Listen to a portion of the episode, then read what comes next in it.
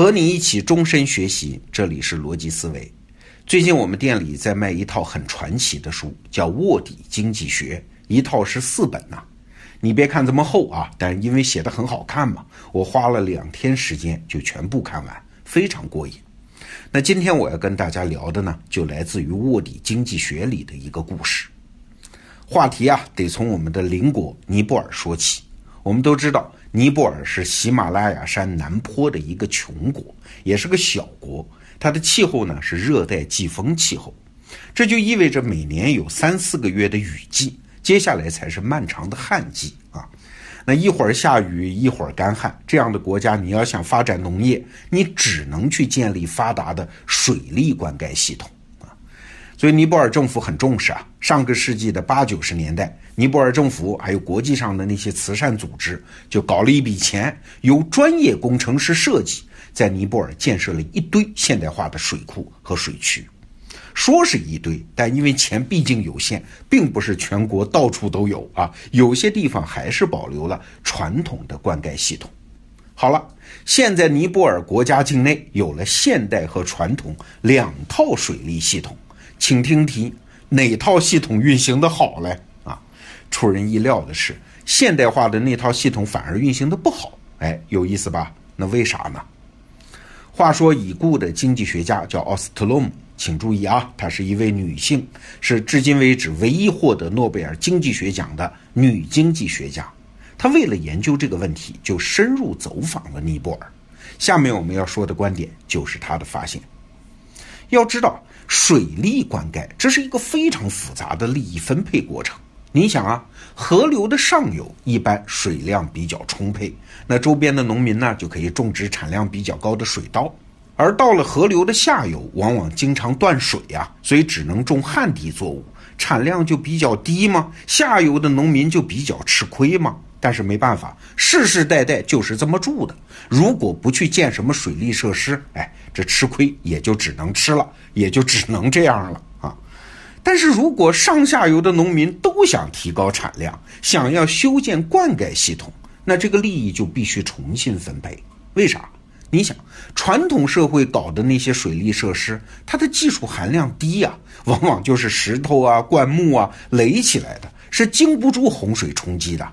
所以在南亚地区，那个雨季的水量又比较大，每次雨季结束的时候，大水已经冲了几个月，这些设施基本上都要维修加固，这个工程量可不小啊，需要上下游的民众一起配合才能完成。所以啊，在尼泊尔的农村，传统的灌溉系统从设计、建设到维护，基本上没有政府什么事儿，都是农民自发的在参与。你会发现啊，下游农民更积极，为啥？因为这是他们改变自己命运的机会呀。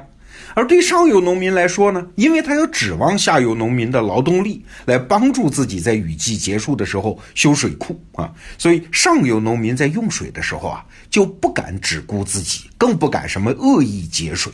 好。经过这种长期的博弈，下游农民反倒成了维修水库的主力，而上游农民呢，则负责平时清理水渠的淤泥等等。有趣的是啊，世世代代以来，上下游的农民是合作无间，他们反而达成了一种默契，在自己的田里啊，实行一种叫轮耕制。今年上游种水稻，那下游就种点旱地作物，什么小麦啊、荞麦。那明年呢，就轮到上游去种小麦和荞麦，下游去种水稻。上游农民的地理条件明明更好，有更充足的水源，但是每隔一年要种一次产量更低的作物，看起来很不可思议。但这背后蕴含的协作体系，是不是很有意思嘞？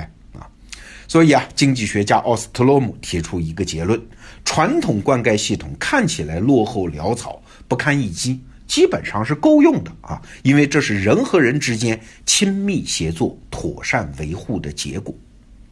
好，接下来我们看那一部分现代化的水库啊，政府、慈善机构搞了一笔钱，雇佣专业工程师，用混凝土建立起宏伟的现代化水库。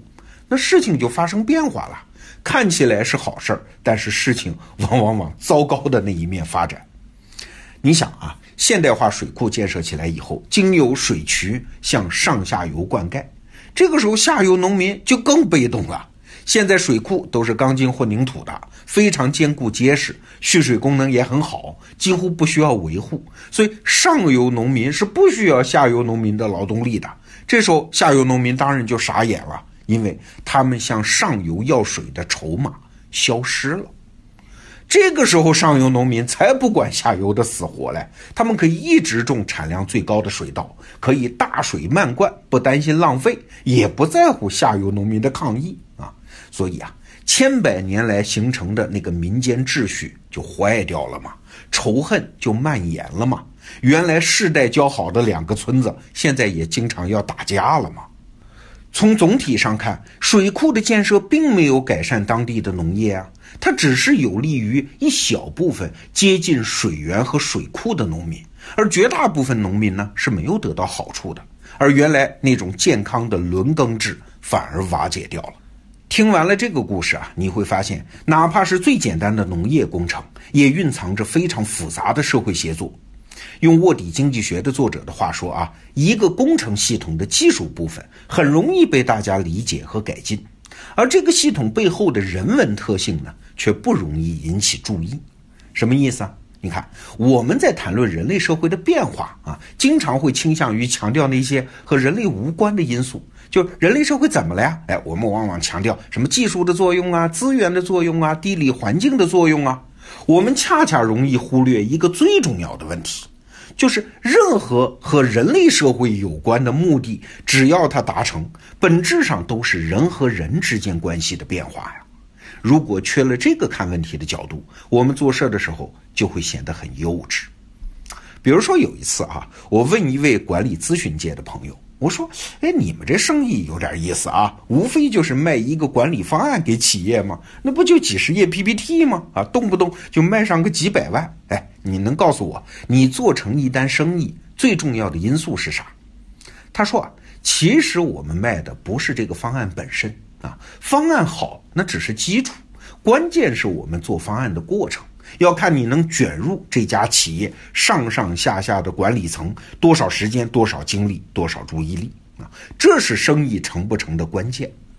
如果一个方案各层管理者都参与啊，都给你出主意，那最后这个方案摆到桌上的时候，哎，人人都觉得我对他有贡献吗？所以人人都会投赞成票，这个生意就做成了。哎呀，我说你这倒是空手套白狼啊，这个生意跟骗术差不多。那位朋友说：“哎，你这么说是不对的，是冤枉了我们。你以为管理方案是啥？管理方案不是写在纸上的 PPT。管理方案的最终目的是要优化这家企业内部人和人之间的合作状态啊。